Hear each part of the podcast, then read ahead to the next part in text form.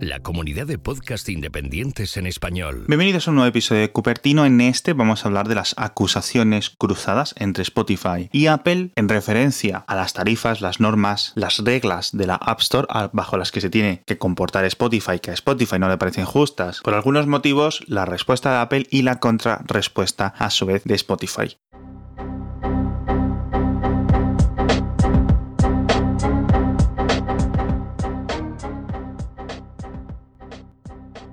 Realmente todo es muy complicado, todo es muy complicado porque ni siquiera ambas compañías están hablando de lo mismo. Y digo que no están hablando de lo mismo porque básicamente Spotify dice, oye, estas son nuestras quejas de la App Store, en muchos sentidos muy similares a las quejas de desarrolladores independientes, grandes desarrolladores, estudios de videojuegos, que dicen, oye, la App Store ha, ha evolucionado durante los últimos 10 años, pero creemos que puede ir más allá. Obviamente lo dicen con un lenguaje un poco más agresivo del que lo estoy diciendo yo ahora. ¿Cuánto cabrón? Obviamente estas cosas, eh, yo entiendo que ha habido reuniones o que tiene que haber reuniones por detrás a nivel de abogados, a nivel de técnico, para decir, oye, ¿por qué no creáis estos? Eh, ¿Por qué no cambiáis esta regla? ¿Por qué no cambiáis esta otra? Si no ya tanto, por ejemplo, desde Spotify, quizás seguramente desde otras grandes compañías. Estoy seguro que Facebook, Robio, EA, cualquier desarrollador de videojuegos que haga un mínimo dinero en la App Store ha tenido negociaciones con Apple en algún momento u otro de estos últimos, ya digo, 10 años que lleva la App Store funcionando. Y la App Store, antes de comenzar a hablar de las diferencias, la App Store tenemos que decir que es un modelo exitoso, es un modelo exitoso que ha funcionado, ha creado unos nuevos paradigmas, no es la primera tienda de aplicaciones que se ha creado, pero sí que es cierto que está bajo un escrutinio tanto técnico desde hace mucho tiempo de gente que desarrolla para ella, de los usuarios que compran en ella y ahora también un poco pues eh, de departamentos legales, burocráticos de diferentes entidades y diferentes gobiernos. Con este trasfondo vamos a ver qué es lo que dice Spotify, qué es lo que responde Apple y cuál es en realidad lo que está ocurriendo, porque ninguna de las dos compañías está siendo directa, está siendo clara.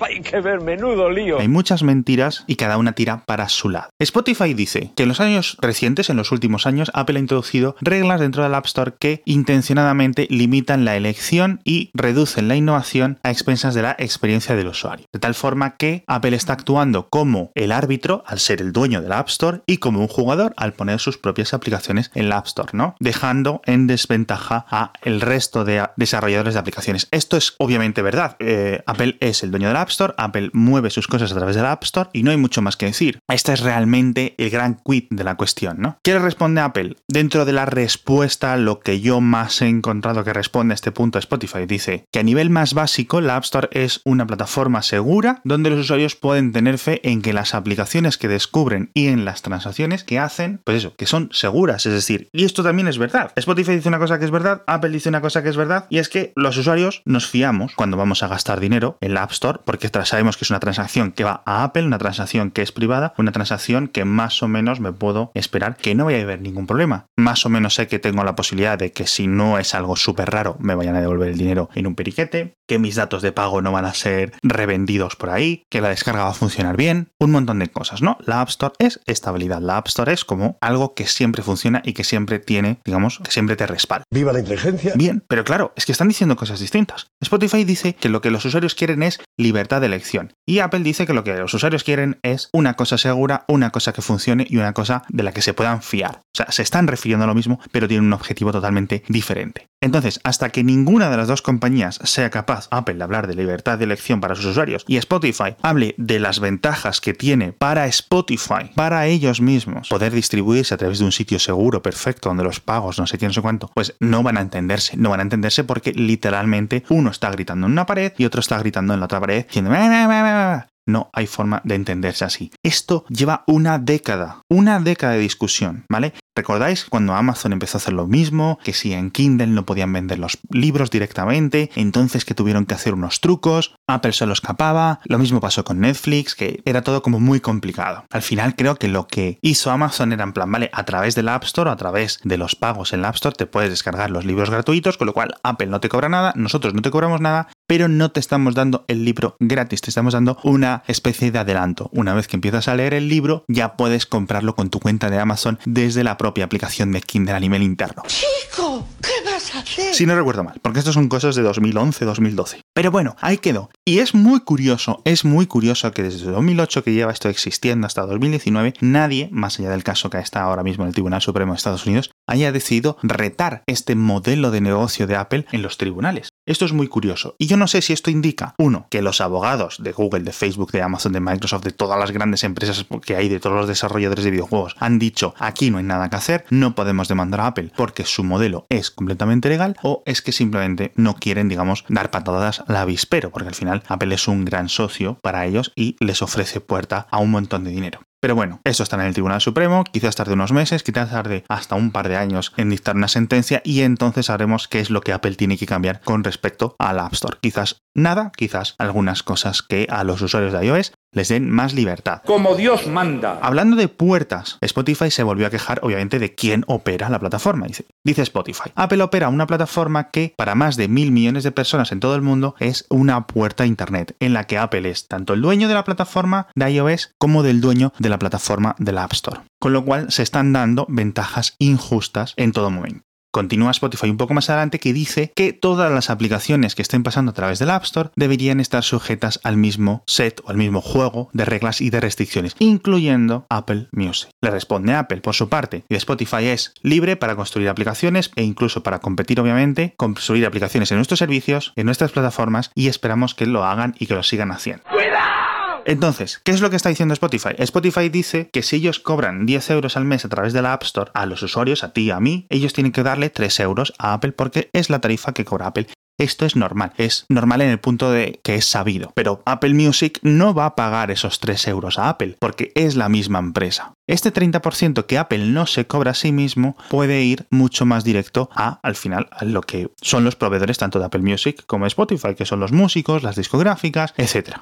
Este es un buen punto por parte de Spotify y es el gran punto que yo creo que va a mirar la Comisión Europea, que es a la que va dirigida la carta de Spotify. Recordemos que Spotify sigue siendo en su núcleo una compañía sueca, a pesar de que mucho de su desarrollo, mucho de su marketing, etcétera, sobre todo sus contratos esté fuera, esté en Estados Unidos, pero sigue siendo una compañía europea y por eso se han decidido quejar a la Comisión Europea. De nuevo, diferencia en la que las cosas se están diciendo. Apple dice que Spotify puede competir en su tienda y que lo está haciendo, y Spotify por su parte dice, ok, sí, claro que estamos compitiendo, pero el problema es que no estamos compitiendo con el mismo tipo de reglas que están compitiendo las propias aplicaciones de Apple. Y esa es una muy buena distinción que hace Spotify. Y aquí, de nuevo, tenemos que salirnos de los méritos técnicos de que si Apple cobra el 30%, de que si Apple deja de cobrar el 30%, porque no es lo que se tiene que centrar. Esto no es un tema de dinero, es un tema de que si Apple puede mantener iOS, hacer sus aplicaciones, mantener la App Store y luego distribuir las mismas aplicaciones suyas a través de la misma puerta. Esto es muy complicado. Y esto es algo para los abogados, algo para los fiscales, algo para los burócratas, algo para la gente que sabe mucho de leyes. En principio, si Apple tuviera un 80% de cuota de mercado, pues aquí estaríamos hablando de una posición dominante y el caso sería algo más sencillo. No sería blanco y negro, por supuesto, pero sería algo más sencillo a nivel legal, o al menos de vista e incluso legislativo de que alguien haga leyes para que este tipo de operaciones no sean permitidas. Pero como Apple sigue siendo minoritario a nivel de la Unión Europea, que recordemos son 28 países en los que Apple apenas tiene 15-18% de cuota de mercado, pues es muy complicado. Es muy complicado para alguien decir que los usuarios de Spotify no tienen alternativa. No tienen alternativa en iOS a través de la App Store. Tienen aplicación, Spotify puede construir una aplicación web, por ejemplo, y distribuir sus canciones y cobrar sus canciones a través de ahí. Y tienen alternativa también los usuarios de iPhone a nivel de que pueden ir y comprarse otro teléfono. De la misma forma que la mayoría de ciudadanos de la Unión Europea tienen un teléfono que no es un iPhone aparte de, obviamente, pues otros productos, ordenadores, tabletas, etc. Entonces, el caso de posición dominante por parte de Spotify es relativamente débil. Esto lo digo yo, obviamente, sin ser abogado. Déjame hablar. Pero sí es cierto que a nivel moral o a nivel técnico, Spotify tiene una queja válida. Y es que Apple no compite consigo misma, o Apple no compite con el resto de plataformas en la App Store de la misma forma. Ya no es una queja como la de hace años en las que tenías que esperar un montón de tiempo a que Apple te aprobara, etcétera, porque ahora las aprobaciones son rápidas, ¿no? Pero sí es en plan qué es lo que puedes hacer con tu aplicación, qué es lo que no puedes hacer, pequeñas formas de cómo, por ejemplo, al final se reduce a cómo cobrar a los usuarios. Siguiente punto, o siguiente gran punto y último punto de la carta de Spotify. Dice Spotify que queremos que se nos trate de la misma forma que la App Store trata a otras aplicaciones como Deliveroo, como Uber, etcétera, etcétera. A lo que Apple responde que estas aplicaciones, Deliveroo, Uber, etcétera, venden bienes físicos. Por ejemplo, te transportan en coche o por ejemplo te llevan comida a casa, etcétera. Y entonces los puede cobrar la App Store o lo pueden vender a través de la App Store, pueden crear botones de venta, registros, pasarlas de pago dentro de sus aplicaciones y Apple no les va a cobrar dinero y se lo va a permitir hacer. Lo que la App Store no permite es hacer lo mismo pero en vez de para bienes físicos, para bienes digitales, para compras digitales. Esto, Apple tiene su tarifa, su tarifa es el 30%. Spotify le llama impuesto, a mí me parece un poco difícil llamarle impuesto porque tiene otras connotaciones, pero entiendo que le diga así. De nuevo, esto no es una queja solo de Spotify, es una queja de todos los desarrolladores y es una queja que hemos recogido en Cupertino durante hace mucho tiempo. 30% en general está bien, pero para pagos recurrentes Apple realmente no tiene nada que justificar. Por ejemplo, para descargas de aplicaciones, aplicaciones premium, etcétera, Apple tiene que gestionar unos servidores y un montón de cosas. Pero una vez que eso, Spotify ya no consume tanto Apple, con lo cual, después de numerosas quejas de estas reuniones, digamos, secretas que no llegan a la prensa de estudios de videojuegos, de grandes compañías tecnológicas, Apple decidió bajar la tarifa del 30% al 15% a partir de, creo que 12 meses de la suscripción, a partir de unos meses concretos, y dijimos en Cupertino, esto tiene que ser más agresivo, tiene que bajar, o tiene que ser un 30% a lo mejor el primer mes, pero a partir de ahí las tarifas deberían de ser menores. A lo mejor un 5%, porque de nuevo ya no consumen tanto. Y esto lo que haría es que la gente compre más en la App Store, porque la gente ponga más opciones, porque las aplicaciones ofrezcan más cosas, y así todos nos beneficiamos. Es que hasta el final los usuarios de Apple lo tenemos que ver desde un punto de vista de lo que nos beneficie a nosotros. Efectivamente. No podemos, y esto lo estoy viendo durante estos días en Twitter y en blogs y en la prensa, ponernos a defender a Spotify, ponernos a defender a, a, Apple, porque estos son empresas, una trillonaria y otra mil millonaria, que no les importas tú, no tienen sentimientos, son empresas, y como son empresas, pues tampoco hay que defenderlas, tíos, que es que no necesitan de que uno defienda a una empresa a otra. Lo que tenemos que preocuparnos nosotros, los usuarios, es de nosotros mismos. Y una App Store con tarifas menores sería mejor para nosotros, porque nos permitiría hacer pagos seguros, pagos mucho más privados a un montón de productos que compramos online. Por ejemplo, Apple Pay no cobra comisión al vendedor. ¿Por qué no permite Apple que paguemos Spotify a través de Apple Pay? Es decir, Spotify te lo descargas del App Store, te dice, y tendrías dos opciones. Uno, pagarlo a través del App Store, por ejemplo, como hasta ahora, en el cual Apple se queda ese 30%, o que te envía una web Spotify en la que hay un botón de Apple Pay y ahí lo pagas. Bueno, pues Apple no ofrece eso porque Apple no te deja poner enlaces para suscribirte desde fuera. Tienes que estar tú ya al loro para saber e ir a suscribirte a spotify.com y empezar a pagar ahí. Entonces, Apple ofrece pagos para servicios digitales puros sin este 30%. Lo ofrece a través de Apple Pay, pero no lo ofrece a través del App Store. Y esto es muy curioso. Y esto es uno de los puntos fuertes que tiene Spotify y que tienen otros grandes vendedores. El mejor.